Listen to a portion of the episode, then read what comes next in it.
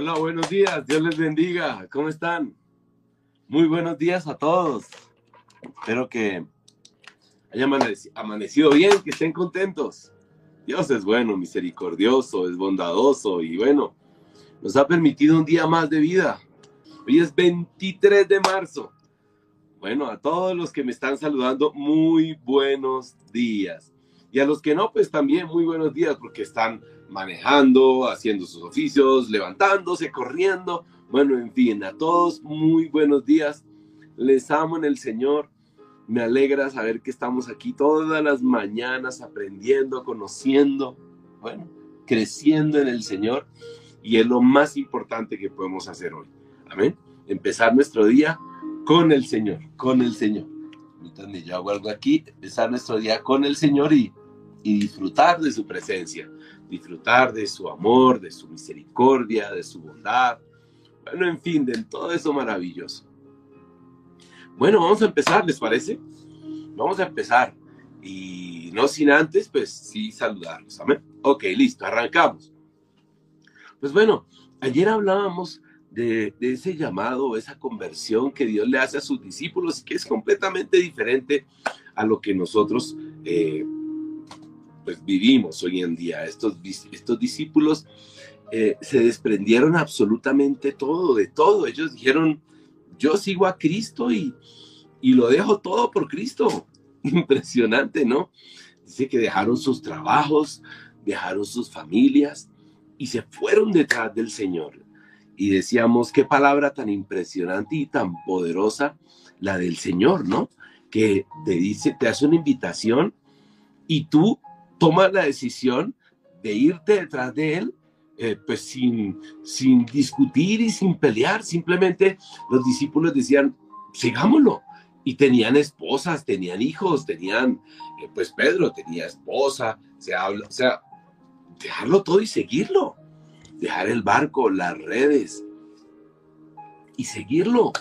Impresionante, ¿no? Y, y nosotros hoy en día, pues, no, no, no, no, no hemos hecho lo mismo, pero, pero sí lo hemos hecho. Hemos dejado muchas cosas por el Señor. Hemos tomado la decisión de seguirle, de, decir, vamos. Y para algunos les ha sido mucho, pero mucho más difícil que para otros, en sus familias, en sus trabajos. Pero bueno, dijimos, este, este llamamiento, este llamamiento es un llamamiento poderoso. Y hemos dicho, sigo a Cristo, sigo a Cristo. Y tú y yo dijimos, vamos, sigamos a Cristo, no le metemos. Y la gloria sea para Él, amén.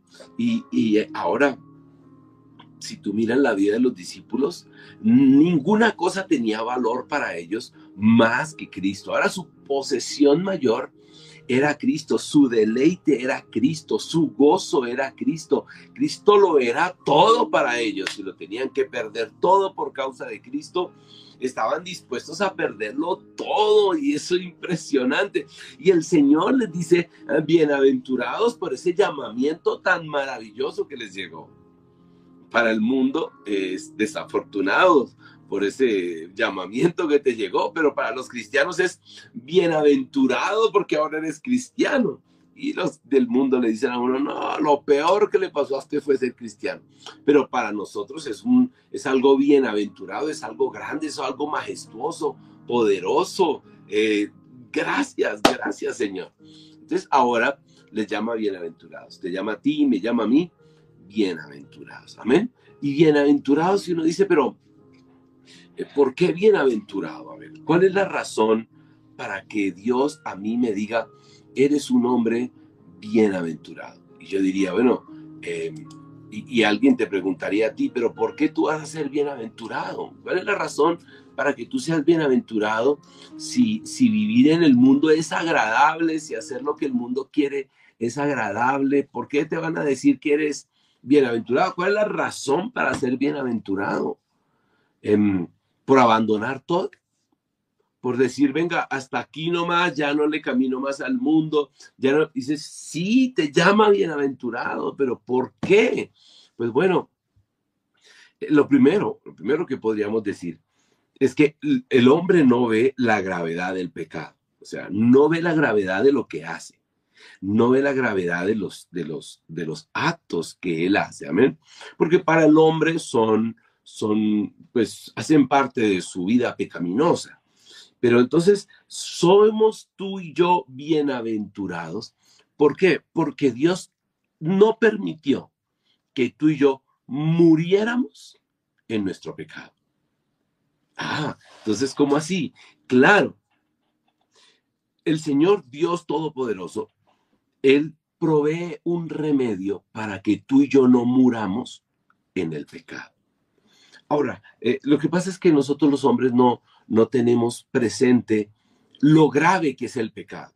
Sí, lo grave. El pecado es terriblemente grave, pero nosotros no lo tenemos, no lo tenemos, eh, no lo tenemos en cuenta, porque nos parece que, pues como hemos convivido con el pecado, ya el pecado no nos afecta y, decimos, bueno, pues un pecado más, hago esto y, ya, o sea, no tiene nada malo, como decían una canita al aire, ya está, hasta tiene una palabra tierna, canita, antes era una cana, ahora es una canita, ahora, o sea, y como alguna vez lo decíamos, los nombres del pecado se han ido cambiando. Ahora ya el pecado no es un pecado con un nombre terrible, sino ya es un pecado con un nombre suave y dulce, agradable, ¿ok? Entonces, el hombre no tiene en cuenta lo grave, lo terrible que es el pecado, lo terrible, lo terrible.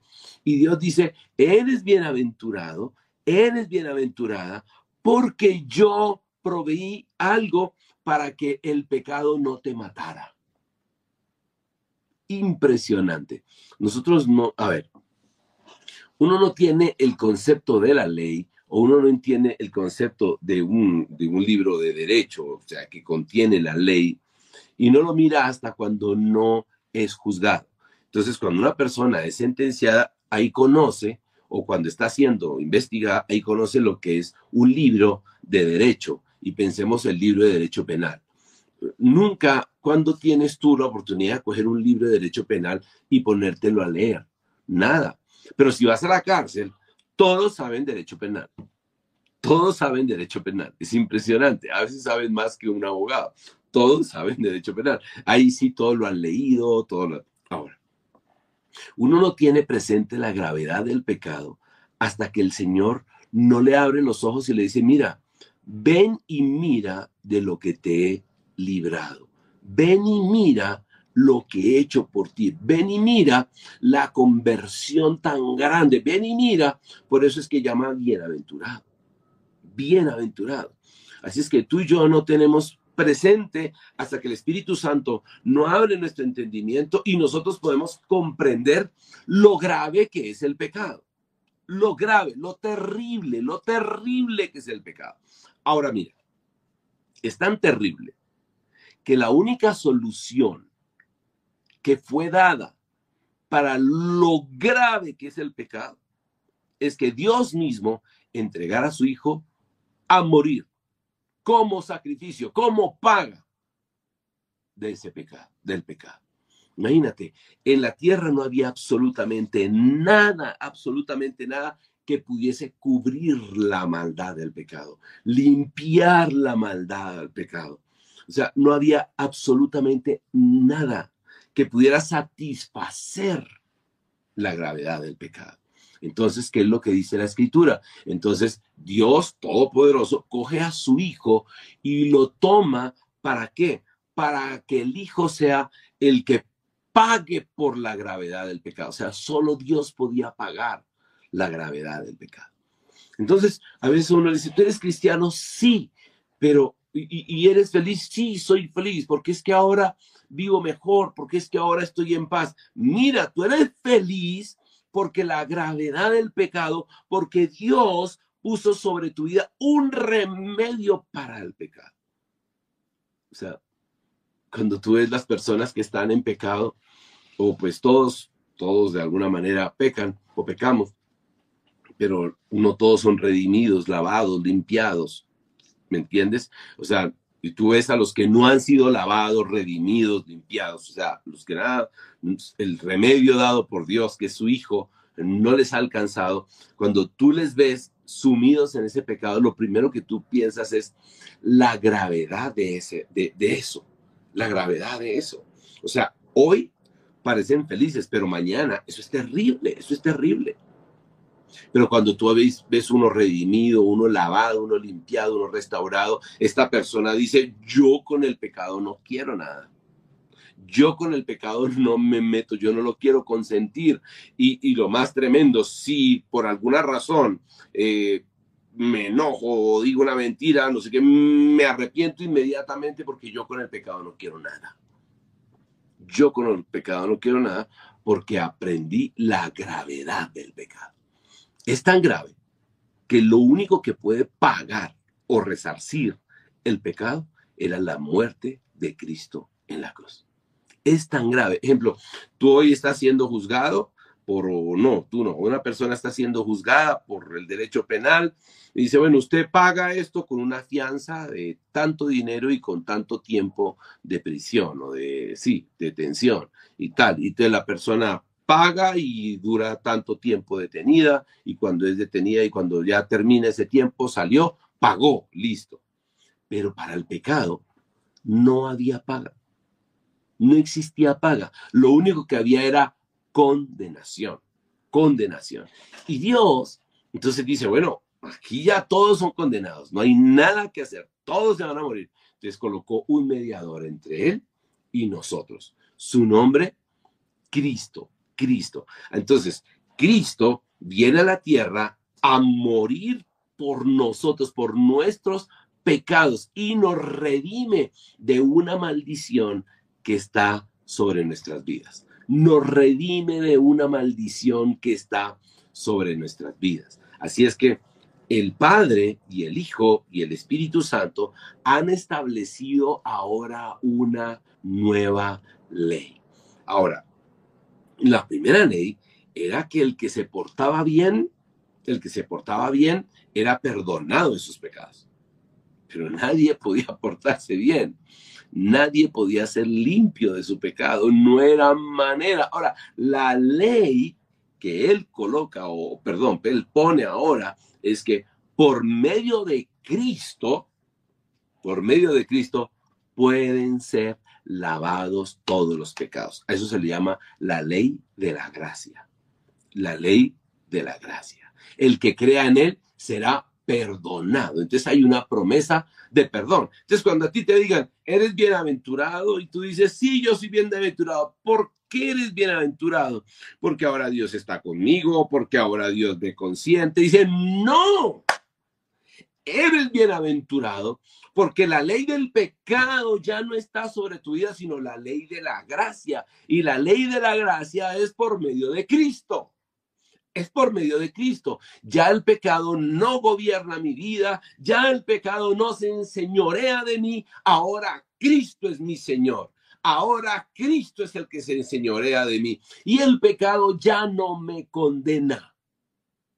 Ya no me condena. Ahora Cristo, Cristo es mi Señor. Y entonces, pero ¿cómo pasó eso? Pues porque el Espíritu Santo me permitió abrir los ojos y creer y me he vuelto a Él y le he dicho, perdona todos mis pecados, perdona todos mis pecados.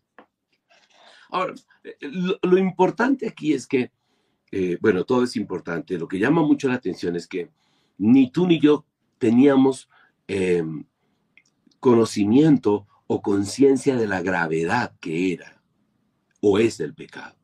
Y yo creo que uno de los problemas que hoy en día dentro de la iglesia cristiana es que no se tiene conciencia de lo grave que es el pecado. De lo grave. Es que el pecado es grave. Es que militar en el pecado. Es que permanecer en el pecado.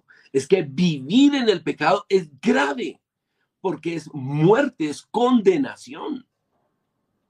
Y las personas, a menos que el Espíritu Santo nos quite ese velo, las personas van a creer que el pecado es algo bueno. Llegan a considerar que el pecado es algo bueno. Y tú dices, pero por favor, ¿cómo se te ocurre hacer eso? No es que esto es bueno y además es permitido y no se ve mal. No se ve mal. El mundo lo ve normal. Esto no es nada malo. Pero tú le dices, pero por favor, es terrible, es terrible. No. Aquella persona que convive con la mentira. Y convive con la mentira y la mentira hace parte de su vida. Y dice, pero venga, la mentira es un pecado. No, ellos no ven la gravedad del pecado. No ven la gravedad del pecado. Así es que lo peor que le puede pasar a uno como cristiano es no ver la gravedad del pecado. Entonces, si tú no ves la gravedad del pecado, entonces la muerte de Cristo para ti no tiene sentido. Es un club social. ¿Me comprendes? Si tú no consideras el pecado como algo asqueroso, terrible, de lo cual no hay que alimentar, pues la muerte de Cristo, pues no tiene valor. Pues no tiene valor para ti o no tiene valor para esa persona, porque esa persona considera que la muerte de Cristo no es importante, no es importante. Pero realmente nosotros somos cristianos es porque Dios, en conocimiento de la gravedad del pecado, envió a su Hijo a morir para perdonar nuestros pecados y librarnos del poder del pecado, de la muerte. Esto es maravilloso. Entonces, cuando eres bienaventurado, claro que soy bienaventurado. ¿Por qué? Por la obra de Cristo en mi vida. He sido libre del poder del pecado. Pues bueno, repito, hay algunos cristianos que viven en pecado diciendo que son cristianos. Pues eh, me, llama mucho la atención. Porque si somos cristianos, obligatoriamente el Espíritu Santo nos redarguye de pecado. El Espíritu Santo te dice, hey, ¿estás pecando? ¿Estás pecando? O sea, no, pero ¿cómo una persona tiene que decirle a otro, hola, estás pecando? No, el Espíritu Santo, si eres cristiano, te redarguye. Y te redarguye y te dice, ¿qué estás haciendo? Esa mentira, no me vengas con esos cuentos. No creas que yo puedo convivir con la mentira. No, puedes, no creas que yo puedo vivir con el engaño, no creas que puedes vivir. No, no, no. O sea, o eres o no eres. Pues para eso vino Cristo a morir y morir. Entonces, eh, ahora Dios pone en nosotros el deseo de comunicarle al mundo y decirle, ustedes necesitan un salvador, ustedes necesitan un redentor, ustedes necesitan alguien que les redima ese pecado, alguien que les perdone ese pecado. Ah, pero entonces fíjate, aquí estoy yo, aquí estás tú. Eh, estás entendiendo. ¿Te acuerdas que algún día hablé o he hablado mucho del pastor reformado? Y me gustaría que lo, buscaras. Está en PDF de Richard Baxter. Eh, Charles Spurgeon, que era un predicador puritano, él, a él le gustaba muchísimo este libro y dice la historia que él junto con su esposa se sentaban el domingo por la tarde después de predicar y todo, y la esposa, él estaba agotado de la predicación y eso, y la esposa mientras estaban ahí sentados descansando, la esposa le leía casi todos los domingos el predicador reformado de Richard Baxter. Para que, y él, o sea, era importante para él. Así es que, y el predicador reformado de Richard Baxter empieza diciendo precisamente que siendo, siendo tu pastor debería ser consecuente con lo que predicas. Amén. Y yo le diría, siendo nosotros cristianos, deberíamos ser consecuentes con lo que predicamos no podemos, eh, no podemos eh, consentir el pecado en nuestras vidas. No podemos amar el pecado en nuestras vidas. No podemos cargar con él y no solo cargar, sino, pero alegrarnos con el pecado en nuestras vidas. Ahora lo estamos diciendo. El Señor capacita a nosotros, a los, a los pecadores, para creer y no solo para creer, sino para que seamos perdonados y no solo para que seamos perdonados, sino para que nosotros entendamos el Evangelio y no solo lo entendamos, sino que también lo compartamos. También lo compartamos. Entonces ahí es donde entra claramente e importante el testimonio. Entonces cuando una persona ha entendido el Evangelio, pues renuncia al pecado. Renuncia al pecado. Dice, no, yo no voy a participar de las obras pues del pecado, pecaminosas infructuosas de la carne. Yo no voy a participar en eso, porque lo que hizo Cristo en mi vida fue muy grande. Fue muy grande. Entonces, si tú odias, ejemplo, ponle cuidado, Si tú dices, esta persona me cae mal, pero vas el domingo a la iglesia a adorar, cuando una persona te cae mal, pues, pues, pues no entiendo, no entiendes la obra de Cristo en la cruz. Y estoy hablando de pecados pequeños, sin referirme a pecados tan terribles, aunque no hay gravedad de pecados porque todos son iguales delante del Señor. Pero estoy hablando de pecados que para nosotros serían normales. Para nosotros serían normales tenerlos y no solo tenerlos, sino, sino, sino, sino que cultivarlos, no sé, ¿sí? Entonces digo, bueno, es que a mí no me gusta esta persona, me cae mal esta persona, no la soporto. Pero ¿cómo vas a decir que no soportas a una persona si precisamente el Señor dijo, ámense los unos a los otros? Además, y si no es cristiano, el Señor dice, ama a los enemigos. Y dos, y tres, el Señor dice, ama a los que están perdidos. Entonces es completamente diferente. Es algo que tú y yo tenemos que reflexionar y pensar. Es que el cristianismo no me permite a mí vivir y convivir con el pecado porque entonces la obra de Cristo no estaría, no estaría. Entonces, cuando tú y yo somos conscientes de la obra de Cristo, ah, pues entonces uno dice, un momentico, el Señor vino a la tierra a morir porque no había otra manera de expiar o de quitar o perdonar el pecado. Y si no había otra manera de, quitar, de expiar o perdonar el pecado, sino Él muriendo, pues entonces yo digo, Dios mío, es que el pecado es terrible es que el pecado es terrible. Pues el hombre que le pega a la mujer, que la maltrata y dice que es cristiano, entonces usted no es cristiano. Pues ¿por qué? Porque no ha entendido la gravedad del pecado. ¿Cómo se le ocurre pegarle a su señora? O la mujer que le pega al hombre. ¿Cómo le ocurre pegarle al hombre? Usted no ha entendido la gravedad del pecado. ¿Cómo se le ocurre odiar? ¿Cómo se le ocurre? O sea, son, son palabras que uno dice, eso no es posible. Eso no es posible. No es posible. ¿Por qué? Porque tú tienes conciencia de la gravedad del pecado. o sea, que no había razón, no había razón para cubrir el pecado, sino la muerte de Cristo. La muerte de Cristo.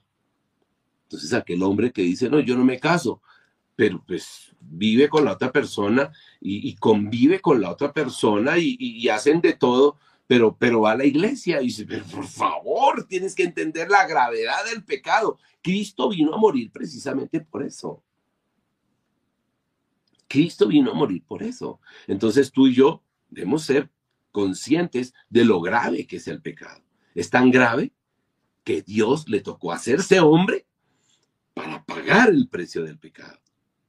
Y si Dios se hizo hombre para pagar el precio del pecado, porque no había otra manera, no había otra manera de poder pagar el precio del pecado, sino Él entregándose y muriendo en la cruz. Pues entonces yo ya entiendo y digo, uy Señor, es que el pecado es terrible, terrible, terrible, terrible. ¿Ok? Ahora, en lugar de estar viendo el pecado y estar viéndose tú o estar viéndome yo, pues miremos pues al autor de nuestra redención. Miremos a, ese maravilloso Dios eh, que, hizo todo por nosotros. Entonces, pongamos nuestra atención en Él, no pongamos la atención en el pecado ni en nosotros, sino en Él. Hay que poner la atención en Él. Porque Él es el que tiene la conciencia, la sabiduría, la inteligencia. Y Él dijo, es que el pecado es terrible, tengo que morir. Entonces, vamos a mirarlo a Él porque ni tú ni yo lo podíamos no lo podíamos comprender. Entonces, viéndolo a Él, es que nosotros empezamos a comprender lo terrible que es el pecado. Lo terrible que es el pecado. Hace unos días me enteré de una, de, una persona que, refiriéndose a otro cristiano, decía, es que esa persona no la puedo soportar, me cae mal. Yo dije, pero, perdón, no la puedo soportar, me cae mal.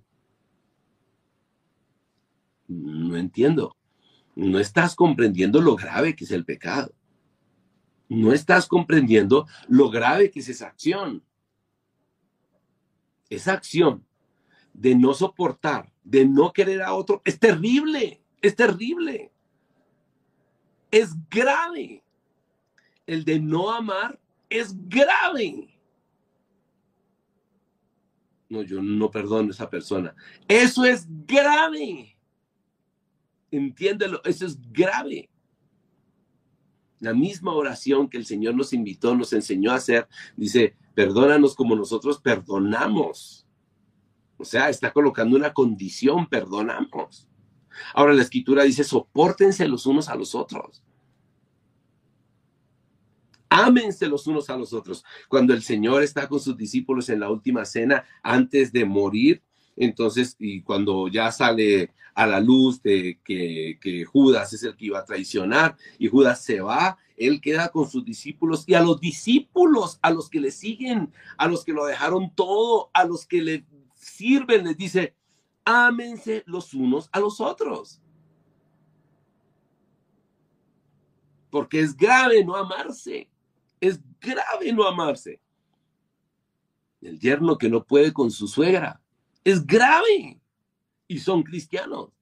Es grave. Yo no me puedo reír de eso. Yo no puedo decir, ay, es que mi suegra no. Tengo que amar a mi suegra. Porque es grave no amarla. Tengo que amar a mi suegro porque es grave no amarlo. Pero hicimos de lo de las suegras un chiste y no sé qué, es que la suegra no sé qué. No, no, no, nada de eso. Porque es grave, es grave. Y así cualquier otra conducta que tú sepas y que el Espíritu Santo te habla y te dice, esa conducta es grave. Por esa conducta Cristo vino a morir en la cruz. No la puedes consentir. No la puedes consentir. Aquella persona por salirse del problema está acostumbrado a mentir. Mentir. Hace unos años, cuando era muy joven, estábamos reunidos dos hombres y, llegaron dos sardinas, éramos solteros, yo no sé, y las dos niñas pues llegaron a hablar pues conmigo y con el que estaba, pues yo, yo no hablaba con ellas, ya las había visto muy poco.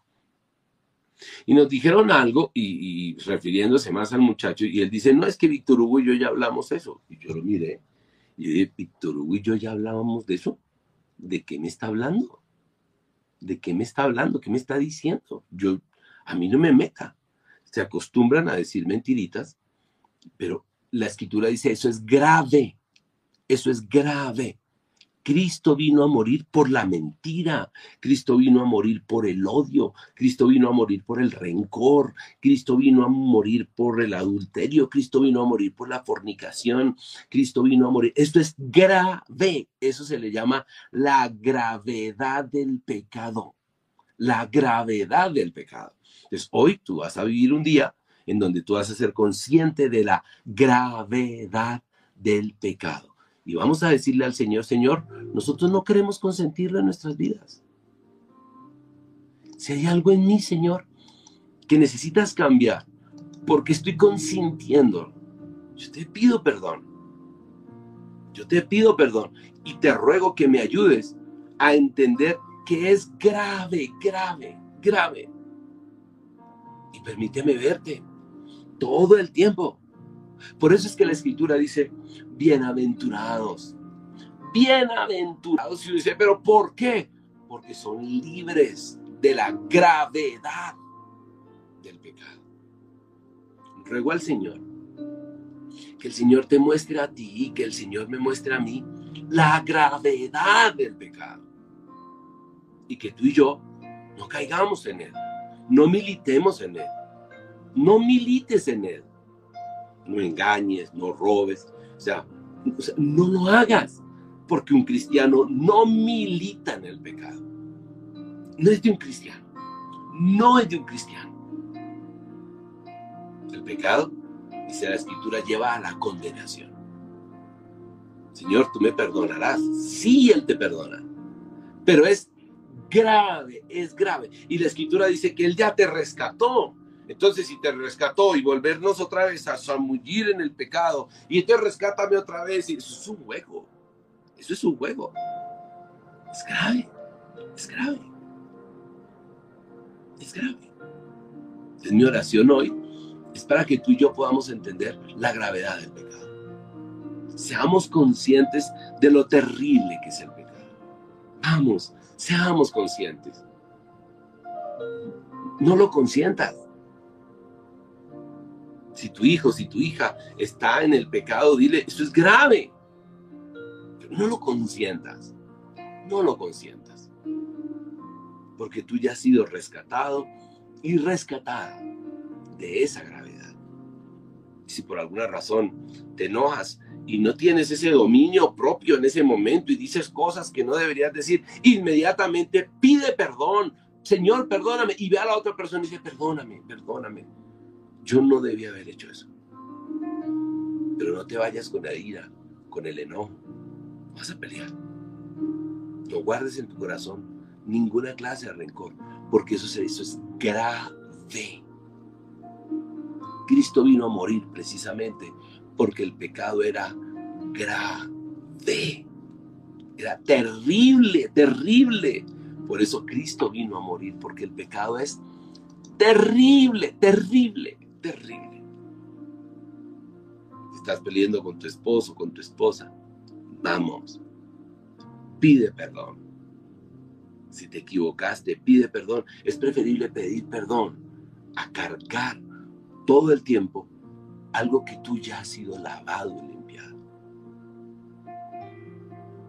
Quítate todas esas cosas, porque al final te harán mucho daño.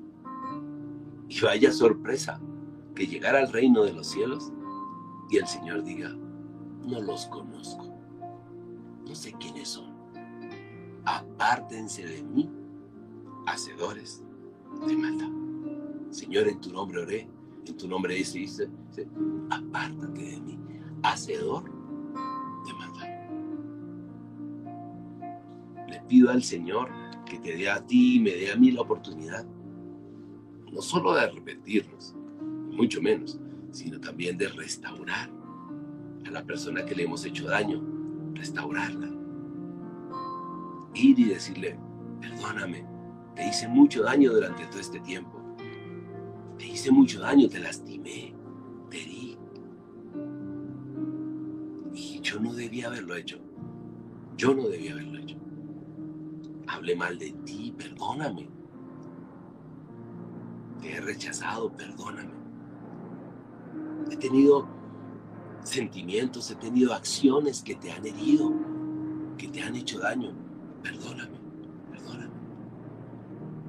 No lo quiero volver a hacer te mentí, te engañé. Perdóname. Me arrepiento y no lo vuelvo a hacer. Es preferible pasar un minuto de vergüenza a toda una eternidad en el infierno. ¿Me comprendes? Es preferible. Y reconciliarnos. Así es que vamos. Hoy te quiero invitar a que cierres tus ojos.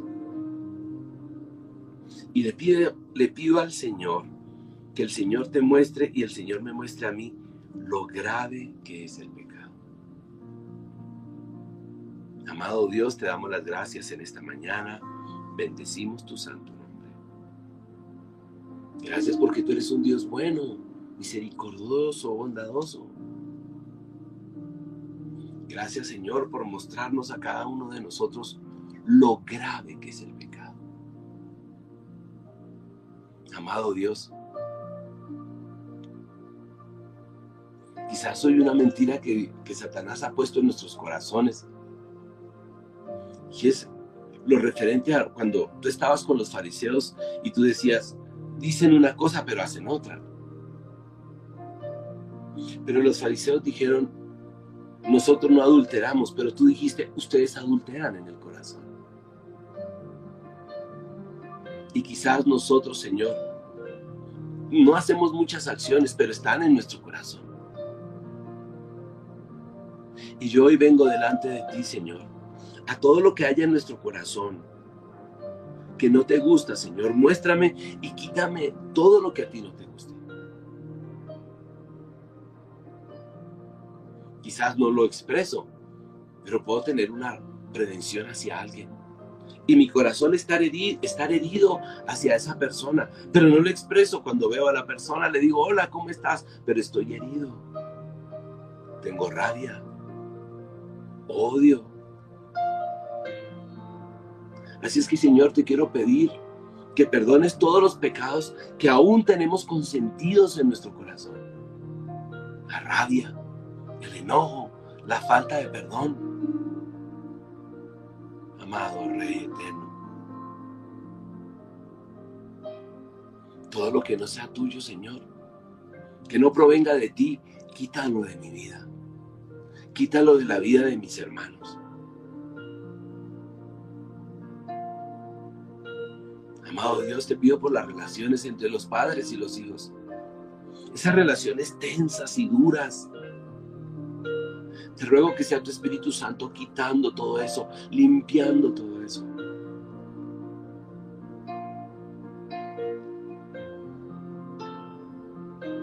Te pido, Señor, que sea tu Espíritu Santo trayendo paz, Señor, quitando todo enojo, toda rabia de todo padre hacia su hijo, hacia sus hijos, hacia sus padres.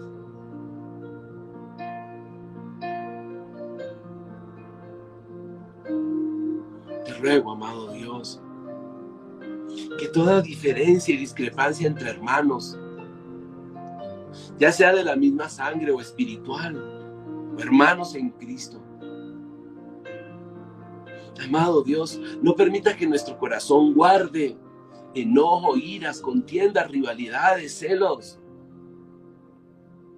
Yo te quiero pedir, amado Dios, que nos muestres a cada uno de nosotros qué hay en nosotros que no te gustan Señor, es que hemos comprendido que el pecado es grave, grave. Y consentirlo lleva a la muerte.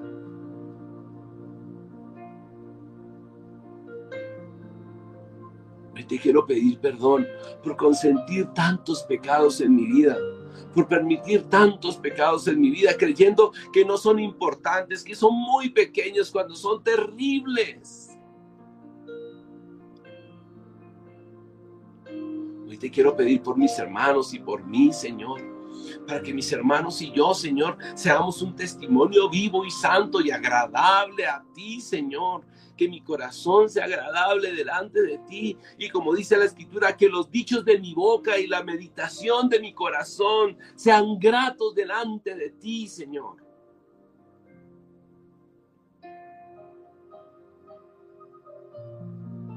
Quita de mis hermanos y en mí, Señor, todo ese pensamiento malo, perverso. Amado Dios, tú permites que vivamos muchas circunstancias, pero son para formarnos. Yo te ruego, amado Dios, que no pase un minuto con nuestro corazón esté consintiendo el pecado. Te lo suplico, Señor, porque es grave, tan grave que tenías que morir en la cruz por él. Para librarnos de ese pecado, tenías que hacerte hombre y morir en una cruz y derramar tu sangre para que tu sangre preciosa nos lavara y nos limpiara. Hoy te quiero pedir que mis hermanos y yo seamos conscientes de lo grave que es el pecado. Seamos conscientes de lo terrible que es guardar en nuestro corazón cualquier sentimiento, cualquier emoción, cualquier deseo que no, sea, no esté de acuerdo a ti, Señor. Es terrible, es cargar en una maleta algo que no debe estar y permanecer con ella durante mucho tiempo. No hay sea que suene la trompeta y la maleta esté llena de cosas que no deberían estar.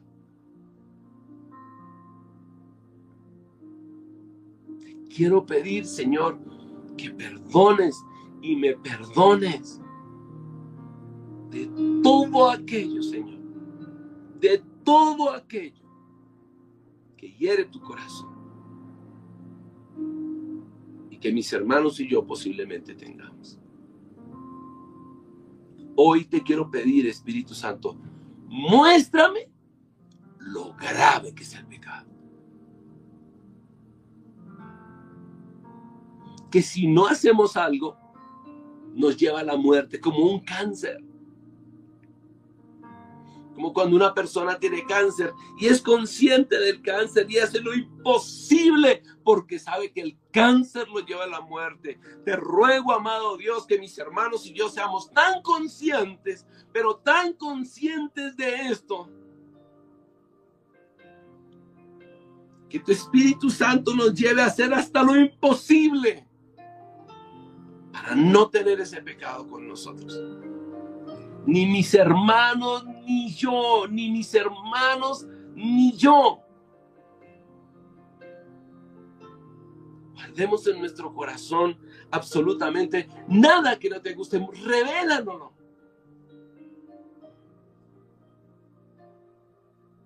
Amado Dios, hazme entender que no hay disculpa para el odio, que no hay disculpa para el rencor, que no hay disculpa para ningún sentimiento que no proviene de ti. Señor, no hay disculpa. Es pecado, es grave.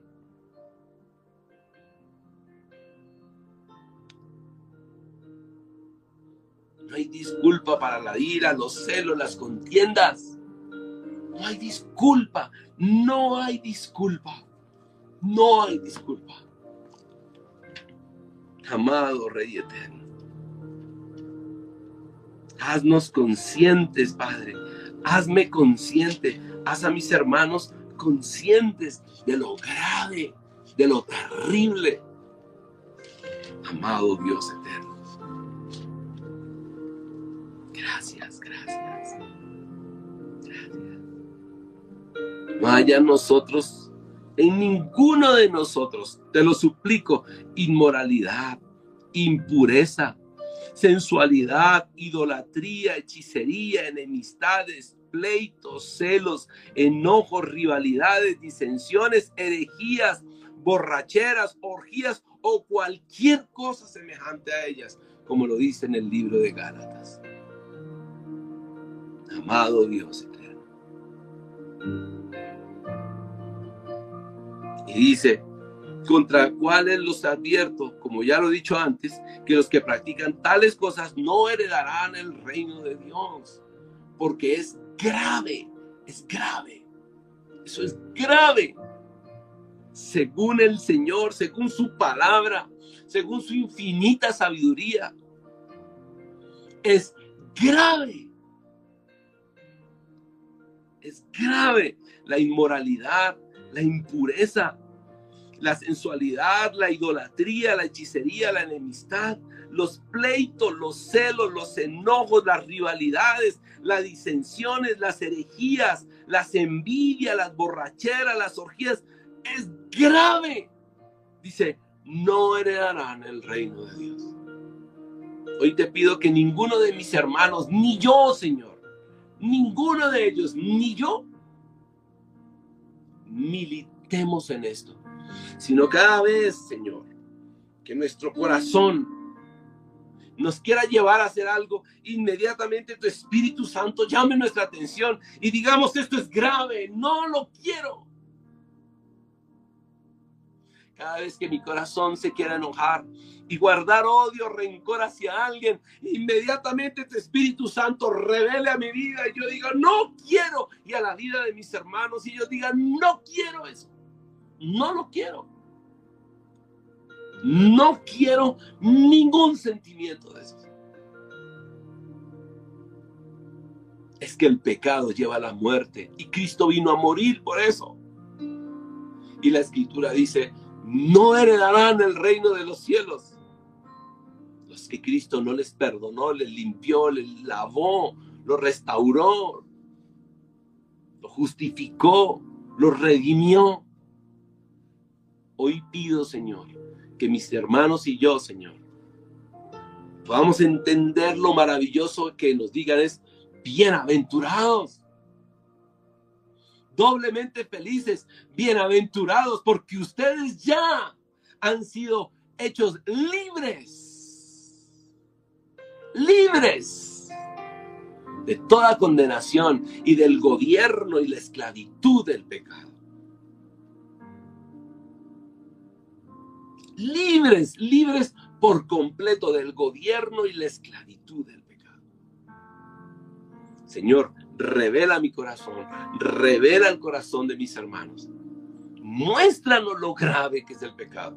Hoy te quiero pedir si entre nosotros hay algún hermano o alguna hermana que, que consienta la ira, Señor, revélanos. Señor, no es por la región donde haya nacido, es que no debo tener iras, rivalidades, enojos. No no me permite la escritura consentir el pecado. Amado Rey, perdona mi pecado. Y hoy confieso mi pecado delante de ti, amado Dios. Y te pido perdón, perdón por haber consentido el pecado. Perdón por no entender lo grave que es el pecado. Díselo, perdón por no haber entendido lo grave que es el pecado, lo terrible. Que para poder limpiar y quitar, tenía que Cristo venir a hacerse hombre y morir y derramar su sangre. Era la única razón, la única manera de expiar el pecado, de quitar el pecado, de lavar el pecado. Era la única manera. Que mis hermanos y yo, Señor, todo el tiempo tengamos presente lo grave, lo terrible que es el pecado. Y ni mis hermanos ni yo lo consintamos. No, no, no. Con nosotros no. Cualquier tentación que mis hermanos o mis hermanas se les presente o a mí, que tanto ellos como yo podamos decir, no, no, eso no es conmigo. No quiero eso, no quiero eso. Porque eso lleva a la muerte. Si mi cuerpo, mi carne está inclinado hacia eso, mayor es el que está con nosotros que el que está contra nosotros. No, no, porque he entendido lo grave que es el pecado. No, no, porque sé la consecuencia del pecado. La conozco, la tengo absolutamente clara. No quiero esa consecuencia para mi vida y es la muerte espiritual. No la quiero. No la quiero. Para mí el vivir es Cristo. Y vivo Amado Rey, gracias por este día, por estar con nosotros y tener esta maravillosa oportunidad de arrepentirnos y al pecado decirle, no, no lo voy a consentir. No. Así el diablo se levante con todas sus fuerzas. El mundo, la carne misma se levanten con todas sus fuerzas. No, porque he entendido que es grave. Eso es grave. Oramos, Señor, por los enfermos. Oramos para que les sanes. Extiende tu mano de misericordia sobre cada uno de ellos, por los que están pasando por problemas.